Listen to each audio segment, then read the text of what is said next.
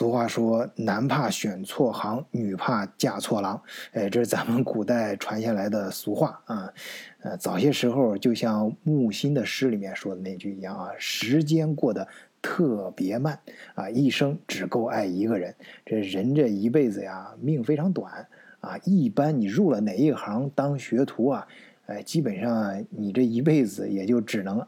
干一行。爱一行啊，一辈子就死在那一行里面了。完了之后呢，你这呃一辈子心酸的经历啊，还被还很可能会被后人硬美化为啊工匠精神啊，恪守忠贞啊等等。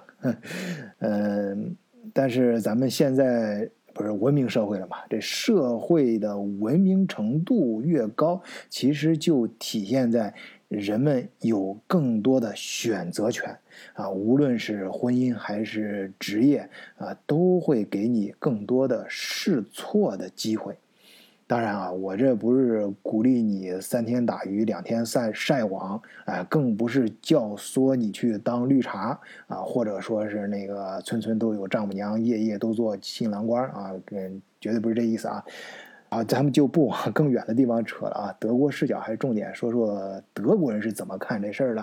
啊？在德国人这边嘛，人家都比较实在啊，重点还是要看收入，呃，就不同地方啊，不同行业，呃，不同国家的收入啊。那线下呢，也有很多听友啊，无论是他为自己的子女到德国上学来之后选择哪个专业，还是说，呃，在这边上学的人。嗯，要嗯进入哪一行工作啊，或者是有些是要到德国来生活，想从事哪方面的行业等等啊啊，出于各种各样原因，线下有很多听友找我，也常常问这方面的问题。哎，说到德国之后，呃，哪个行业收入高呀？呃，生活在哪里能挣更多的钱呢？还有欧盟哪个国家他们之间的收入差别有多大呀？等等啊，诸如此类。好，今天我们就跟大家聊一聊这个话题。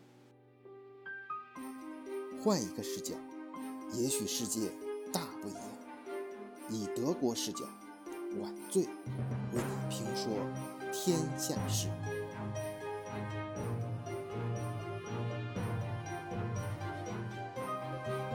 好，首先我们来看一下，啊，现在啊，德国哪个行业收入最高，哪个行业收入最低？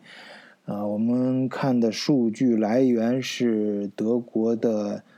呃，联邦统计局，它统计的是二零一九年德国的全职工作的啊税前 brutto 啊，就是税前年收入。那最高的是金融行业啊，还有保险业，嗯，它是七万七千六百一十八欧元啊。你注意，这个是行业平均数啊，不是中位数，是平均数。呃，七万七欧元就相当于人民币大约八八六十四，呃，就是六十万人民币出头吧，就是年薪六十万啊，税前啊。然后排名第二的是能源供应行业，啊，就是大致能源行业吧，呃，是七万欧元。如果按照一比八的汇率来算的话，就大约相当于人民币的年薪五十六万人民币，税前啊。然后排名第三啊，也是咱们中国人最熟悉的行业，就是计算机和通讯行业。啊，这个是仅次于能源行业，是年薪六点九万欧元，呃，那就是大约相当于五十五万人民币啊，这个平均水平。然后后面就是自由职业者，然后一些专业性比较强的技术，呃，服务类的啊这种行业。然后是咱们中国人比较推崇的 德国的。制造业啊，这个收入平均数啊，在呃德国排到第五名，嗯，然后是地产租赁行业，然后第七名是教育培训行业，然后第八名是嗯开矿的，就是采矿业啊。就我记得去年咱们不是专门讲过 A K K 这个人啊，现在是德国的国防部长啊，我们前面节目里面提到过，去年专门讲他的时候，他被定为就是联盟党内部就默克尔所在的那个政党的默克尔的接班人啊。呃，但是呢，后来不知道怎么回事，一些政治斗争吧，就不跟大家慢慢聊。反正就是现在撤出来了，只是单纯的啊担任呃德国的呃国防部长。但毫无疑问啊，他跟另外一个女。呃，就是咱们也专门讲过冯布莱恩啊，呃，她这两个女人都很厉害，都是生了好几个孩子，就是本就是真是那个既能上得了空那个厅堂啊，也能呃下得了厨房啊，真的是这生生活事业两不误啊，人家真的都就是好像每个人都是带了生了四五个孩子啊。我们讲到 A K K 的时候，就是说她的老公啊，当年就是呃。从事采矿业的啊，其实收入也还 OK 啊，啊，但是由于就非觉得他妻子特别能干嘛，为了全力支持他妻子在仕途上发展，所以她老公就辞去了工作啊，嗯，非常值值值得人呃敬佩啊，呃，在家里当起了全全职奶爸啊，在家照顾起了一切事事情，做一个成功女人背后的男人啊。好，我们这儿扯得有点远啊，接着说这个收入平均数啊，能排到。嗯，下一个第五位的就是艺术娱乐啊、休闲啊这个行业，再往后呢就是啊，对，漏了一个，前面是说工厂制造啊，里面前前上上一个说的那个大的制造业，这里面是偏工厂这一块儿。然后第十名是我刚才说的娱乐业啊，第十一名是制造和经济服务啊，这个在在里面，然后是制造业的服务这个行业，然后是。经济的这些服务，啊，还有服呃，嗯，总体的服务业啊，这分得很细啊。这有些德语里面可能一看就知道什么意思，翻译成汉语过来就有点说不清了啊。啊，但是再往后就是公共呃公公共服务，然后是卫生社会服务啊。以上的这些，这个排到第十六位啊。这以上的这些呢，都是平均数都是年薪在五万欧元以上啊。呃，再往下就是不到五万欧元了，啊，那五万欧元就是相当于人民币五八四十，就是年薪四十万人民币吧，税前。呃，再往后就是国防什么是社会保障啊，公共行政等这些年薪呢是低于呃。五万啊，就是四万，但是也不是低的很多啊，就是四万九，年薪四万九。但但是这一我听说这一行啊，它是有好多是属于公务员，他们在税收方面会呃非常的照顾，而且是呃呃退休之后他们拿的退休金也会比一般其他行业要多很多啊，所以各有各的好处啊。然后再往后就是交易、提供其他服务，什么供水、建筑业、运输、仓储业，然后其他经济服务等。但是最低啊，排到最后一名的是招待啊这一行。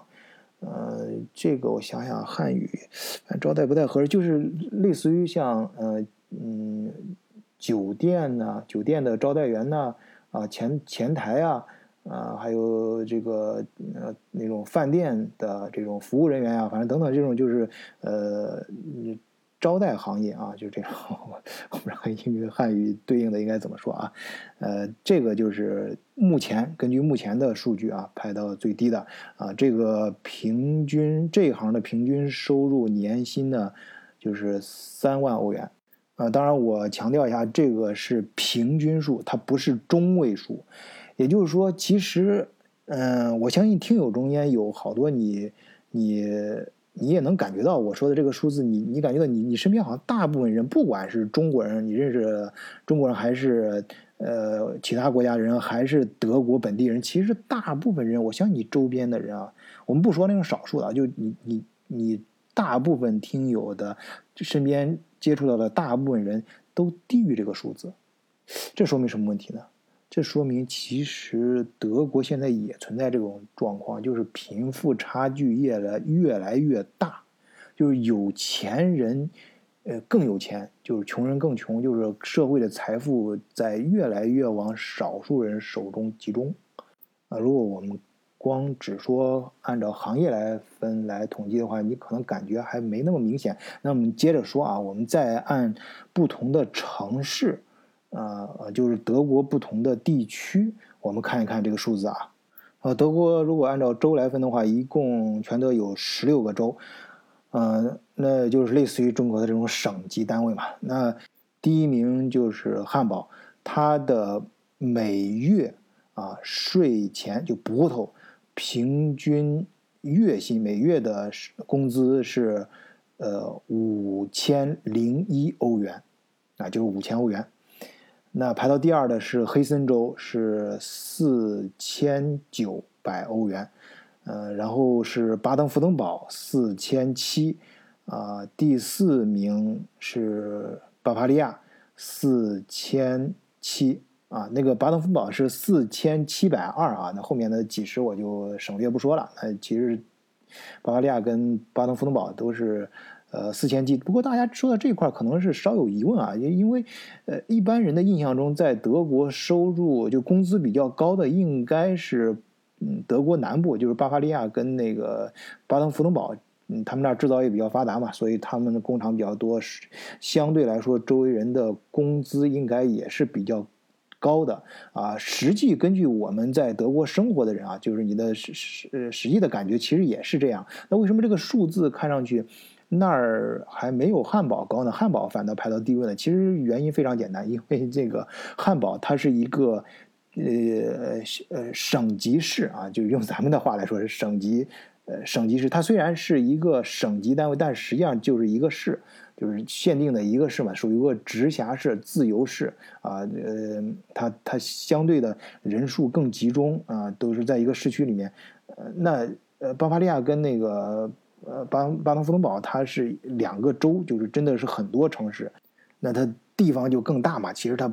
那那就也包括很多。低收入的很多农村什么地方的这种，呃，收入或者没什么工作的人，这这些也比例比较大，所以它平均数啊就还没没有汉堡高。但实际上，你如果是把斯图加特呃跟慕尼黑啊这种这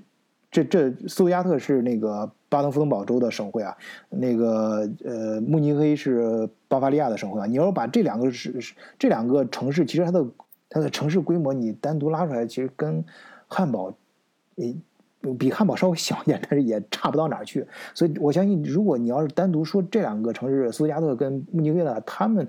工资的平均水平可能甚至应该比汉堡还高一点啊。呃，慕尼黑应该是肯定会高一点的，因为它的房价明显就比其他地城市都要高很多啊。好，我们接着往下说，你看排到第五位的就是柏林。你看印象中大家觉得柏林有很多地方都明显很穷嘛，那个收入。呃，真的是很低的，包括它有些地方，这柏林的有些地方房价很高啊，这这有些地方很低啊，嗯，但是这儿你看，它就排到能排到第五位了，它的每月平均工资是四千四，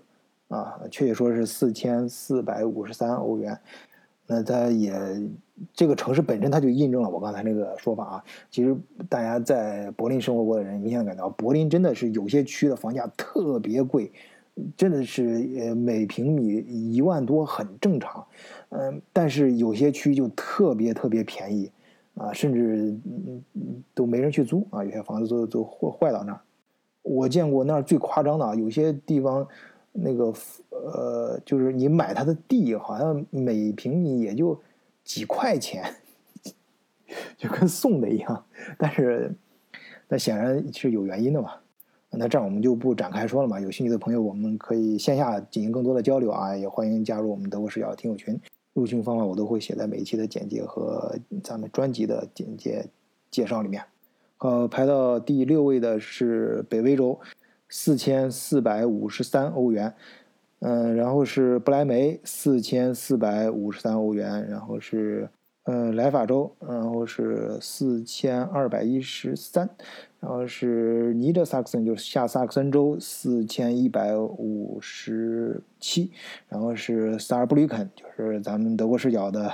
那个长野博士啊，待的那个州在萨尔布吕肯，是四千啊，嗯，平均嗯月收入税前，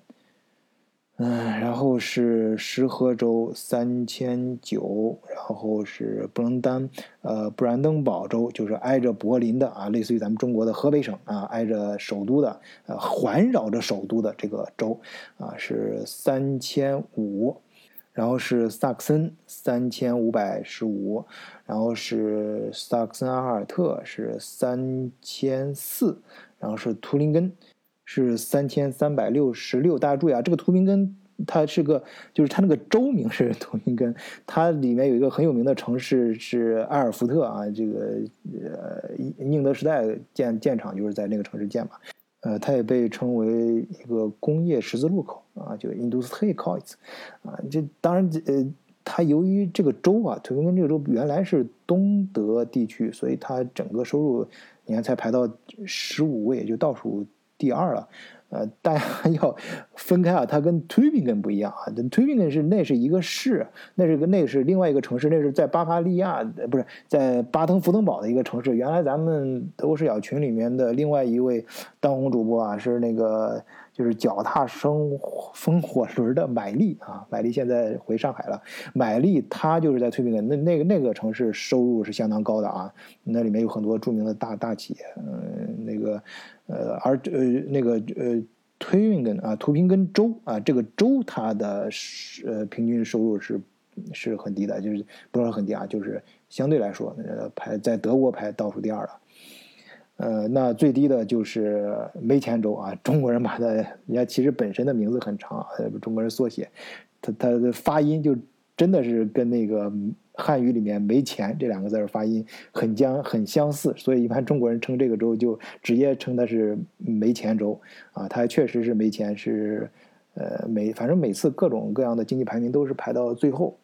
但是人家这次新冠病毒的时候，哎，受感染是最少的。这个各有利弊，呃，他每个月的平均收入是三千三百二十一。嗯，好，我们这块儿强调的都是一个，呃，一个是跟刚才跟你说清楚了，这个是个呃多是 s n i t 啊，用德语来说，那就是平均数啊，它不是中位数啊。那还还我刚才在强调另外一个重点，就是它是 brutto，就是税前收入啊，你刨掉税之后都。基本上看你每个人拿的税卡情况了，啊，基本上，嗯，根据，如果你是单身的话啊，就是比较惨的情况，就是大约就是一半就就交交掉了啊。从当然这这边包括呃工资税啊，包括各种保险呐，包括一些呃社会福利啊，都在里面了。呃，这个税率呢，根据每个人情况，但是整个德国啊，每个人的这个都差不多。但是在欧盟内部，国家和国家之间的，呃，这个福利比例可就不一样了。你说典型的北欧国家，大家都知道，那是出了名的，啊，从摇篮到呃坟墓的这种。绝对高福利国家啊，很多，呃，一些软文什么都拿这个北欧的福利来说事儿，啊，那那跟一些另外一些，比如说南欧的国家什么，那就完全是两重天地。所以说，我们再来把这个视野视野放得更大一点，说整个欧盟的话，不同国家我们说税前就不太合适了，因为每个国家这个税率差别太大啊，所以我们嗯。我们再把说一下，就是在整个欧盟看德国是一个什么水平啊？啊，我们说到每个国家，我们就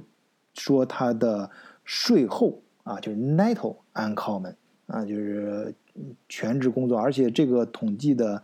呃更新一点，我看这个数据是二零二零年的啊，统计出来每个人按照人头算，每个人他的平均收入，我再次强调它是 netto 啊，就是税后。纯收入，那排名第一的就是列支敦士登啊！我不知道大家可能有些听友不是太熟悉欧洲的啊，我简单介绍，这个列支敦是很小的一个国家，它是夹在奥地利和瑞士之间的很小的一个小公国。排名第二的是瑞士，然后第三是卢森堡。哎，卢森堡，我相信。大多数人应该在很多媒体里面都看到过，它常年就是全世界啊，就是人均 GDP 呃排名霸踞着第一位的位置，常年，很多地方你都能查到啊，它都是全世界排名都是排第一啊。所以这其实这三个城市，大家想想，基本上没有什么争议啊，你当然能想到想起来，基本上跟你的感觉应该都能对得上号啊。然后第四名，哎，就有意思啊，是冰岛。我相信对国际经济。时局比较感兴趣的都知道，前几年好像冰岛破产了，但是不耽误人家老百姓的收入啊，老百姓的收入现在还能排到第四名，在整个欧盟内部啊，还是很厉害的。然后是挪威、丹麦啊，就是典型的北欧国家，然后是奥地利，然后德国排到第八名，再往后是爱尔兰。然后是瑞典啊，等等等等等等，往下再排后面几名啊，排到排到第十六的时候就是意大利，中国人一般都比较熟悉意大利啊，呃，然后就是呃，为为什么提到第十六名意大利？因为十六名之后，啊，这个数字之后就是呃，它接近了整个欧盟的平均数，整个欧盟的平均数就是。一万三千八百九十四欧元啊，这个是税后纯收入啊，呃，然后是西班牙，呃，再往后排排排排到二十八位的时候就是波兰，啊，再往后排排排到最后一位的时候，我相信大家也都能猜到是哪个国家，就是乌克兰，啊，它的年这个收入税后呢才有一千七百零四欧元。那我想说到这儿的时候，大家应该对在欧盟啊，就欧洲这片土地上的收入啊情况，呃，就是以收入为维度衡量维度的话，那你去看选择啊哪个行业啊哪个地区哪个城市哪个甚至哪个国家啊，心里大致都有了一个谱了吧。那听到这儿有些较真儿的啊，记忆力特别到位的 这个听友可能会说：“哎，那晚醉，那你开篇的时候不是说，呃，这个男怕入错行，女怕嫁错郎那这嫁错郎，哎，这婚姻选择的事儿还没说呢啊？”那这样，由于时间的问题啊，咱们是每期节目也不能说的太散了。虽然咱们，呃，跑题什么的是咱们德国视角的一大特色，但是也不能，呃，不能太散啊。跑也要跑的有有讲究啊。嗯，这个婚姻的话题，咱们可以改天啊，专门抽出一期来专门来谈。呃，但其实啊，这一块我可以顺便啊，稍微那么说一嘴啊。其实我觉得选择职业跟选择婚姻呢，很多时候那可以说是一样一样的。呃，我记得以前我有一期节目的时候，请过一个嘉宾是老金啊，我们很熟悉啊，也是在德国认识将近二十年的朋友了。呃，他是在那个德国某一个呃。行业的